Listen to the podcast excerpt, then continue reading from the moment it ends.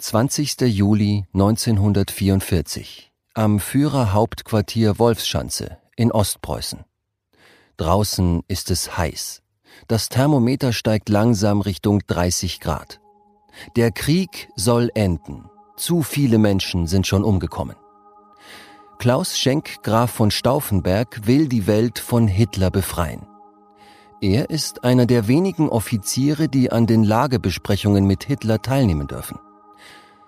Kurz vor der Besprechung entschuldigt sich Stauffenberg, er wolle sich noch ein frisches Hemd anziehen für seinen Vortrag beim Führer. Er geht mit seinem Mitarbeiter in einen Nebenraum. Jetzt muss es schnell gehen. Sie wollen die Bomben scharf stellen, die gleich Adolf Hitler treffen sollen. Mit einer Zange versucht Stauffenberg, die Zeitzünder zu aktivieren. Die erste Bombe ist scharf. Plötzlich steht ein Oberfeldwebel in der Tür, um ihn abzuholen. Schnell dreht Stauffenberg sich um und lässt dabei die scharf gestellte Bombe in seine Aktentasche gleiten. Er folgt dem Oberfeldwebel. Sein Mitarbeiter bleibt mit der zweiten Bombe zurück. Weil es so heiß ist, findet die Besprechung in einer Holzbaracke statt. Die Fenster sind weit geöffnet. Stauffenberg drängt sich in die Nähe des Führers. Er stellt seine Tasche unter den massiven Kartentisch er schiebt sie so nah wie möglich an Hitler ran. Unter einem Vorwand verlässt er die Besprechung. Um 12.42 Uhr explodiert die Bombe. Stauffenberg beobachtet, wie ein Verletzter aus der Baracke getragen wird und macht sich schnell auf den Rückweg. Was er in diesem Moment noch nicht weiß, Hitler hat das Attentat überlebt. Die fehlende zweite Bombe, die geöffneten Fenster, der massive Eichentisch. All das verhindert, dass das Attentat gelingt. Hitler kommt mit ein paar blauen Flecken davon. Stauffenberg und drei Mitverschwörer werden noch in derselben Nacht ohne Gerichtsverfahren, also standrechtlich, erschossen. Außerdem ordnet Hitler an, dass allen, die am Attentat beteiligt waren, sofort der Prozess gemacht werden muss. Die müssen sofort hängen, ohne jedes Erbarmen. Und das Wichtigste ist, dass sie keine Zeit zu langen Reden erhalten dürfen. Aber der Freisler wird das schon machen.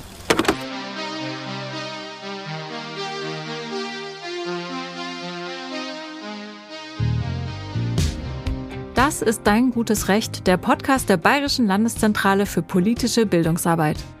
Wir fragen uns, welche Geschichten stecken hinter unseren Grundrechten? Und wer hat unsere Gesetze zu dem gemacht, was sie heute sind? Das ist Folge 6 für die Vernunft. Ich bin Shirin Kasrayan von der Bayerischen Landeszentrale. Und ich bin Bijan Moini. Ich bin Jurist und Autor. Heute erzählen wir die Geschichte des obersten Richters im Nationalsozialismus. Roland Freisler wird auch der Blutrichter genannt, weil er für Tausende von Todesurteilen verantwortlich war. Wir schauen uns in dieser Folge an, wie die Nazis das Strafrecht missbraucht haben und wie heute ein gerechtes Strafrecht aussieht. Bijan, bevor wir uns mit Roland Freisler beschäftigen, würde ich gern wissen, wo unser Strafrecht eigentlich herkommt. Wer hat sich das mit den Strafen eigentlich ausgedacht? Ausgedacht hat sich das nicht wirklich irgendjemand. Strafen sind sicher so alt wie die Menschheit selbst. Das wird klar, wenn wir uns unsere nächsten Verwandten, die Schimpansen, ansehen. Die bestrafen auch Diebstahl oder anderes unsoziales Verhalten. Bei denen bestraft der Geschädigte, manchmal aber auch die Gemeinschaft oder das Alpha-Männchen. Und wie ist das bei uns Menschen? Ist das so ähnlich? Interessanterweise ja. Genau diese drei Arten des Strafens finden sich auch bei uns Menschen. Da gab es am Anfang auch nur sogenannte Privatstrafen der Geschädigten. In Teilen der Welt ist das heute noch so. Dann aber hat das Bestrafen die Gemeinschaft übernommen. Und jetzt bestraft nur noch der Staat. Und zwar nach einem ordentlichen Verfahren und auf Grundlage von möglichst präzisen Gesetzen. Dieses staatliche Strafrecht ist erst ein paar hundert Jahre alt. Und wie ist es eigentlich, wenn wir heute Menschen für die Dinge, die sie verbrochen haben, bestrafen? Was erwarten wir uns davon? Das ist ganz unterschiedlich. In der Rechtswissenschaft gibt es drei unterschiedliche Theorien. Erstens, die Strafe soll der Vergeltung dienen, ist also Rache. Zweitens, die Strafe soll die Allgemeinheit davor abschrecken, selbst eine Straftat zu begehen. Und drittens, der Verurteilte soll durch die Strafe von weiteren Taten abgehalten werden. Also ich hätte jetzt gesagt, das ist von allem ein bisschen, oder? Da bist du in guter Gesellschaft, denn aus heutiger Sicht reicht keine dieser Theorien für sich genommen. Deswegen stützt man das Strafen heute meist auf alle drei. Strafe soll das Vergeltungsbedürfnis der Allgemeinheit und des Opfers befriedigen und soll den Täter sowie andere von zukünftigen Taten abhalten. Klingt logisch. Und daraus ergibt sich interessanterweise auch die Höhe der Strafe. Sie darf nicht schwerer wiegen als die Tat, selbst wenn das abschreckend wirken würde.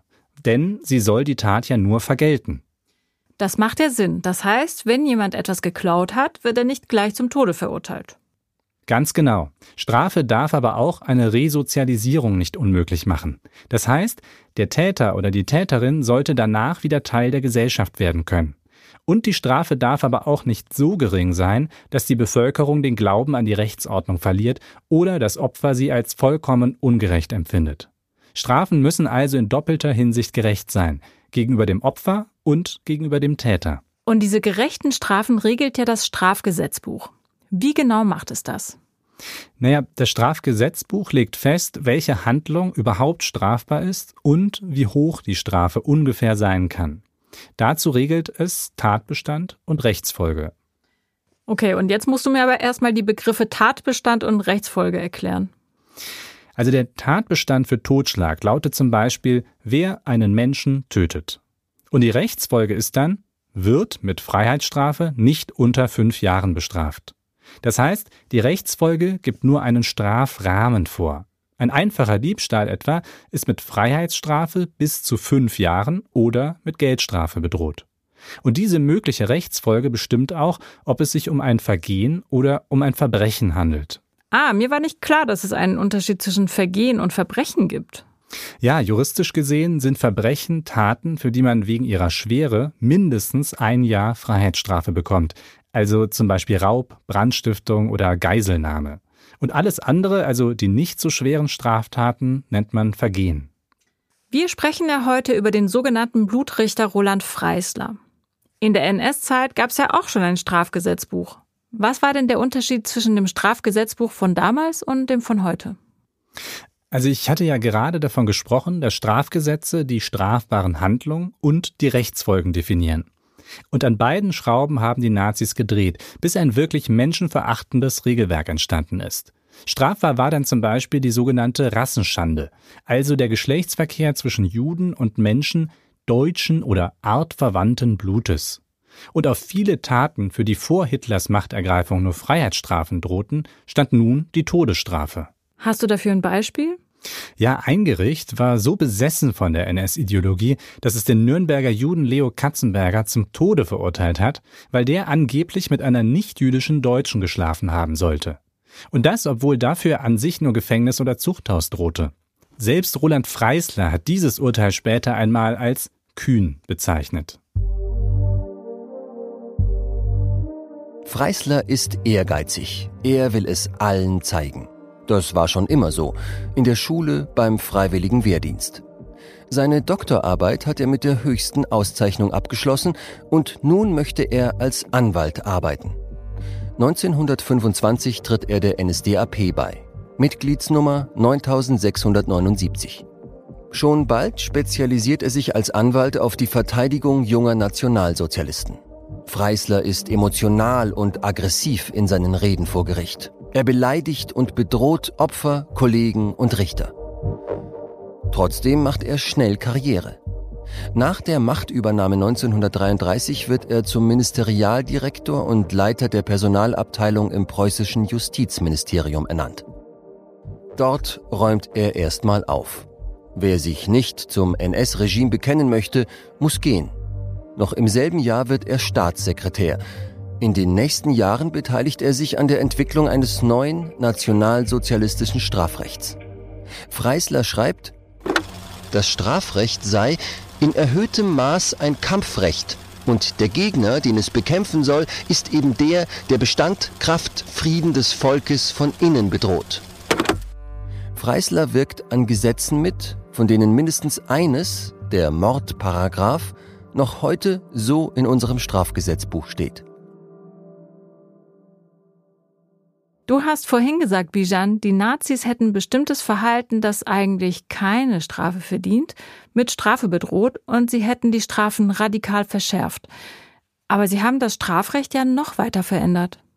Ja, das ist richtig. Dazu muss man zunächst einmal wissen, dass das Strafrecht vor 1933 eigentlich schon ziemlich weit entwickelt war. Der wichtigste Grundsatz des Strafrechts, keine Strafe ohne Gesetz zum Beispiel, galt schon seit einigen Jahrzehnten. Ich kann mir vorstellen, was das bedeutet. Es darf nur das bestraft werden, was zum Zeitpunkt der Tat durch ein Gesetz auch klar als Straftat gelabelt war. Genau. Das bedeutet vor allem, dass niemand rückwirkend bestraft oder härter bestraft werden darf, als es im Gesetz steht. Gegen dieses Rückwirkungsverbot haben die Nazis schon ein paar Wochen nach Hitlers Machtergreifung verstoßen. Sie haben nämlich rückwirkend die Todesstrafe für Brandstiftung angeordnet. Dadurch konnten sie Marinus van der Lubbe, den angeblichen Verursacher des Reichstagsbrands vom 27. Februar 1933, für seine Tat zum Tode verurteilen. Also ich frage mich, wieso war es den Nazis überhaupt noch wichtig, Gesetze zu erlassen und einen Rechtsstaat vorzugeben? Sie haben ja am Ende eh gemacht, was sie wollten. Das ist eine echt interessante Frage, die habe ich mir auch schon oft gestellt. Ich kann es mir eigentlich nur so erklären, dass die Nazis für sich selbst und die breite Bevölkerung diese Show einfach gebraucht haben. Sie haben Recht und Gerechtigkeit simuliert, aber auch in der Simulation liegt ja eine gewisse Kraft. Ein Gerichtsprozess ist ein Gerichtsprozess und wirkt durch seine festen Abläufe und festgelegten Rollen selbst dann legitim, wenn er himmelschreiendes Unrecht hervorbringt. Einer ist diesem Prinzip des geordneten Schauprozesses allerdings kein bisschen gefolgt. Und das war Roland Freisler. 1939 beginnen die Nazis den Zweiten Weltkrieg. Freisler bleibt in der Heimat. Für ihn ist die Justiz die Panzertruppe der Rechtspflege. 1942 macht ihn Hitler zum Vorsitzenden des Volksgerichtshofs. Ein Sondergericht für Hoch- und Landesverrat, das Hitler bereits 1934 in Berlin gründen lässt, als Gegengewicht zum Reichsgericht, das er für zu wenig politisch hält. Hitler ist sich sicher, dass der fanatische Freisler jeden Oppositionellen aus dem Weg räumen wird. Und Freisler weiß, was von ihm erwartet wird. Der Volksgerichtshof wird sich stets bemühen, so zu urteilen, wie er glaubt, dass Sie, mein Führer, den Fall selbst beurteilen würden. Er unterzeichnet sein Antrittsschreiben an Hitler mit In Treue, Ihr politischer Soldat Roland Freisler, mit dem Kriegsbeginn nimmt die Anzahl an Todesurteilen am Volksgerichtshof deutlich zu. Und mit Freisler als Präsident werden es noch mehr. Vor 1933 droht in Deutschland nur für drei Straftatbestände die Todesstrafe. 1944 sind es mindestens 40. Der Volksgerichtshof spricht über 5200 Todesurteile aus. Rund 2600 davon verhängt Freislers Senat. Zu den heute berühmtesten Opfern Freislers gehören die Mitglieder der Weißen Rose, also die Gruppe um die Studentin Sophie Scholl. Das Strafgesetzbuch nimmt Freisler kaum noch zur Hand. Im zweiten Prozess gegen Mitglieder der Weißen Rose sagt er den Angeklagten gleich zu Beginn, dass der Nationalsozialismus gegen Verräter wie sie kein Strafgesetzbuch benötige. Als er dennoch eins gereicht bekommt, schleudert er es wütend in die Richtung der Angeklagten.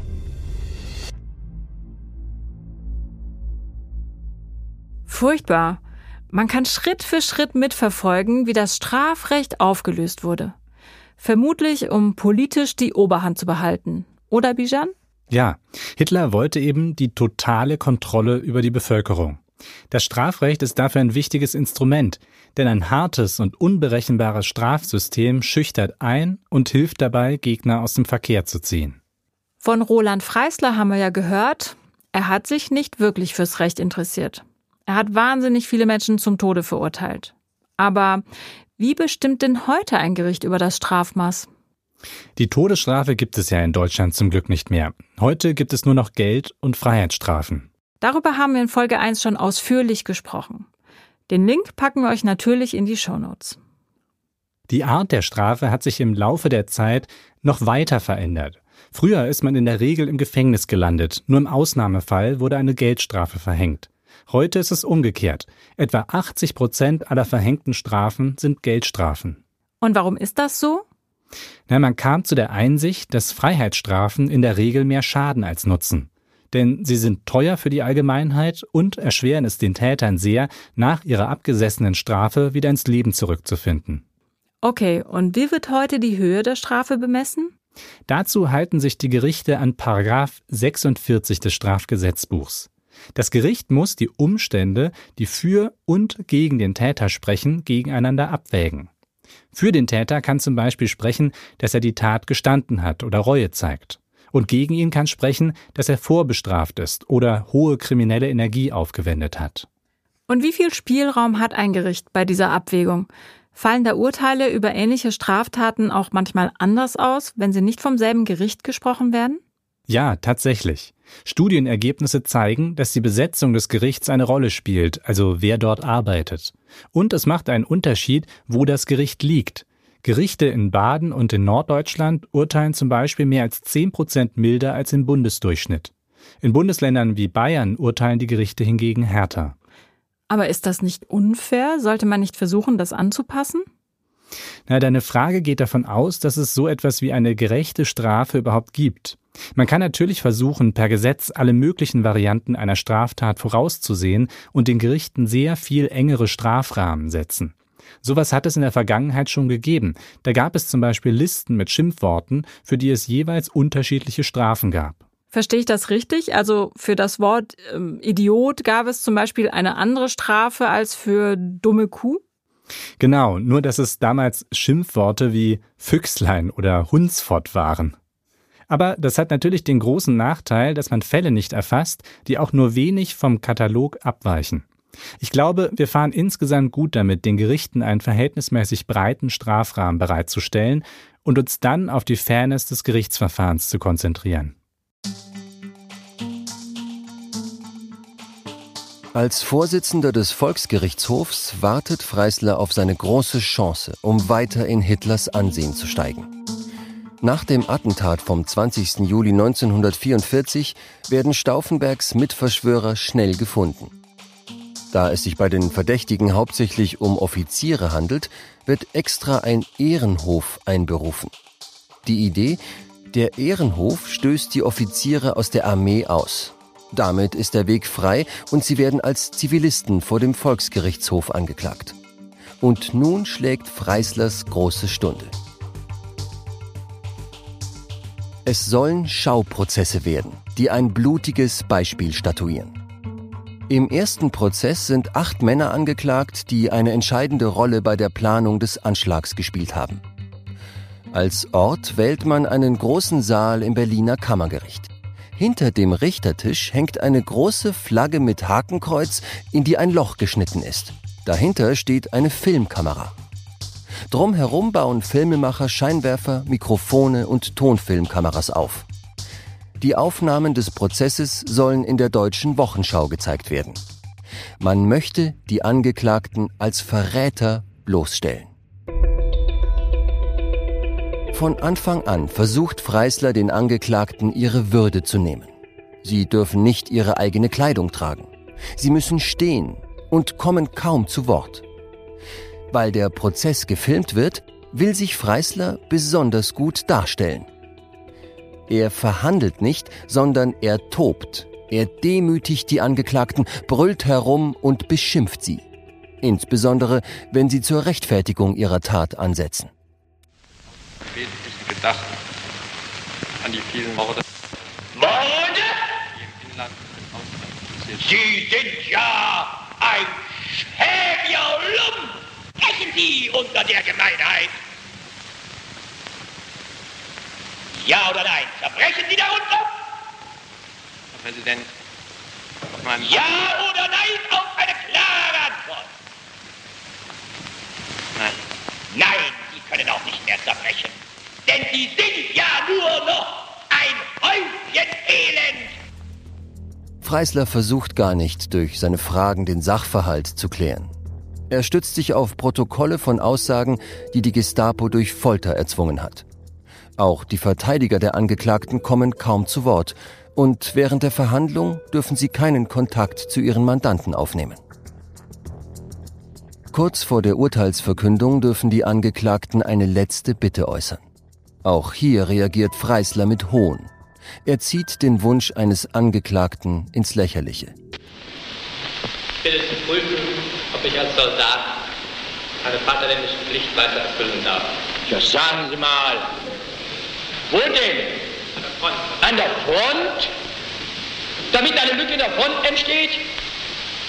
Am Ende des zweiten Verhandlungstags werden alle Angeklagten zum Tode verurteilt. Im Namen des deutschen Volkes. Dafür werden Sie mit dem Tode bestraft. Nur eine Stunde später werden sie hingerichtet, mit einer dünnen Schnur an einem Fleischerhaken, aufgehängt wie Schlachtvieh, so hatte Hitler es sich gewünscht. Die Angehörigen kommen in Sippenhaft, ihre Kinder werden ins Heim gebracht. Doch der angedachte Propagandafilm wird nie veröffentlicht. Selbst Goebbels hält nichts von Freislers Geschrei, das am Ende beim Publikum vor allem Mitleid für die tapferen Angeklagten auslöst. Der Film wird zur geheimen Reichssache bestimmt. Bijan, wenn du solche Aufnahmen hörst, wie wirkt das auf dich?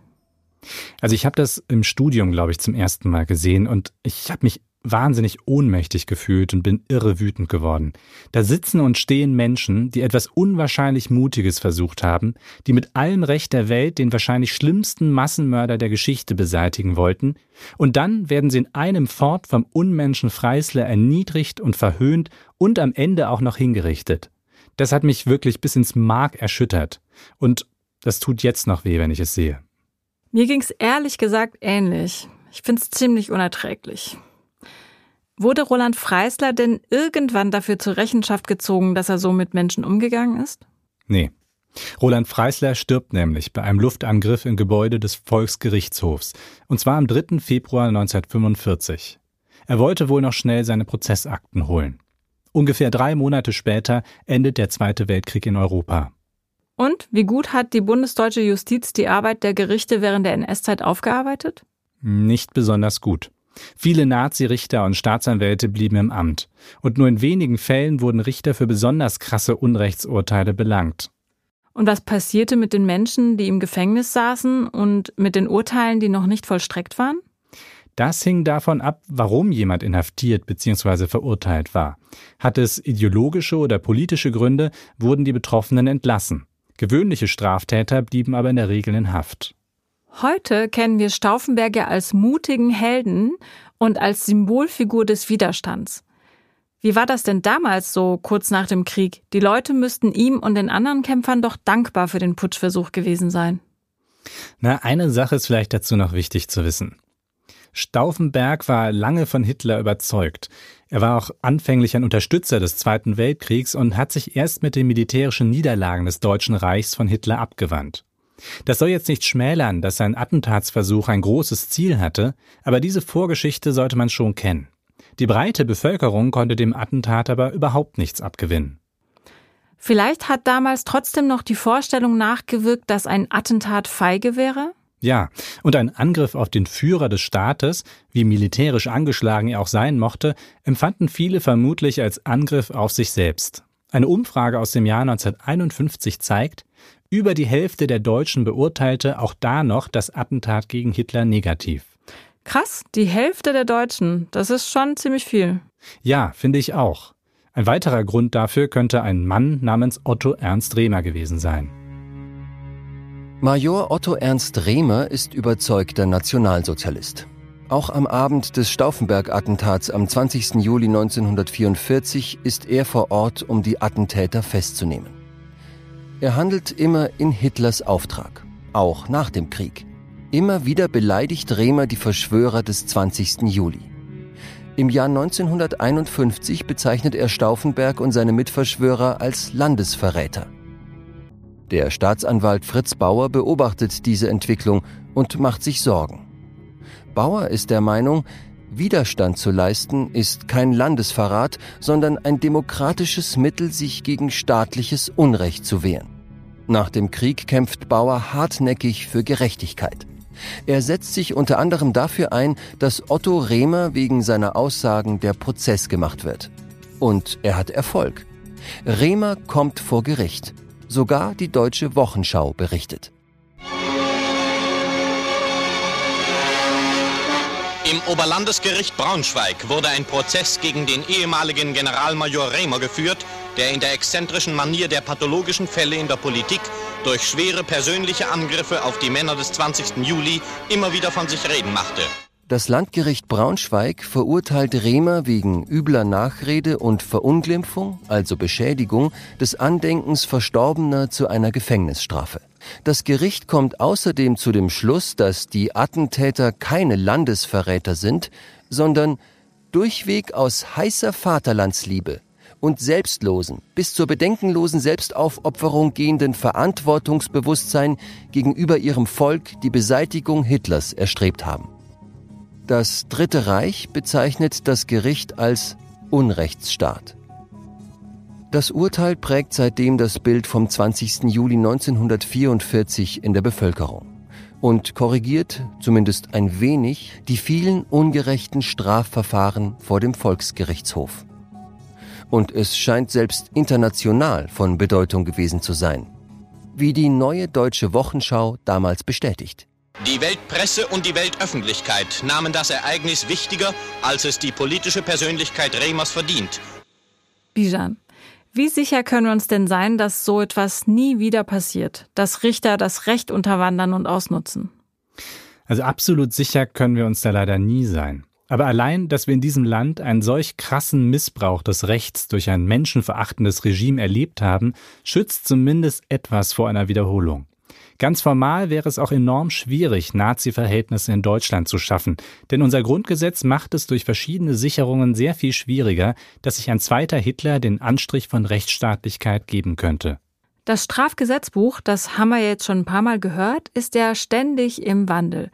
Nicht nur zur Zeit der Nazis. Gibt es denn diesen einen Punkt, an dem es mal fertig ist? Nein. Vieles, was früher strafbar war, ist es heute nicht mehr. Anderes stand dafür früher nicht unter Strafe. Im Mittelalter wurde noch Zauberei bestraft, was heute natürlich völlig irre wirkt. Und andererseits ist heute zum Beispiel eine Vergewaltigung auch in der Ehe strafbar. Das wiederum war, kaum zu glauben, bis 1997 nicht der Fall. Das Strafgesetzbuch ist also tatsächlich ständig im Wandel. Wandel ist ja auch gut. Manchmal muss man das Gesetz eben anpassen, weil sich ja auch unsere Gesellschaft verändert. Die Hauptsache ist ja, dass nie wieder jemand wie Roland Freisler Richter wird. Absolut. Ein Mensch wie Freisler konnte nur unter den Bedingungen des Nationalsozialismus so weit aufsteigen und die Menschenwürde mit Füßen treten. Solange wir also in Deutschland Demokratie und Menschenrechte hochhalten, so lange wird es auch keine Blutrichter mehr in diesem Land geben. Das war Folge 6 von Dein gutes Recht, dem Podcast der Bayerischen Landeszentrale für politische Bildungsarbeit. Alle Infos und weiterführenden Links packen wir euch natürlich in die Show Notes. Wir haben in diesem Podcast Archivmaterial verwendet. In den Show Notes findet ihr auch eine Liste der dazugehörigen Quellen. Dein gutes Recht ist eine Produktion von Ikone Media im Auftrag der Bayerischen Landeszentrale für politische Bildungsarbeit. Die Idee zum Podcast basiert auf dem Buch Unser gutes Recht von mir, Bijan Moini. Ich bin Shirin Kasrayan und sage Danke fürs Zuhören und bis zum nächsten Mal.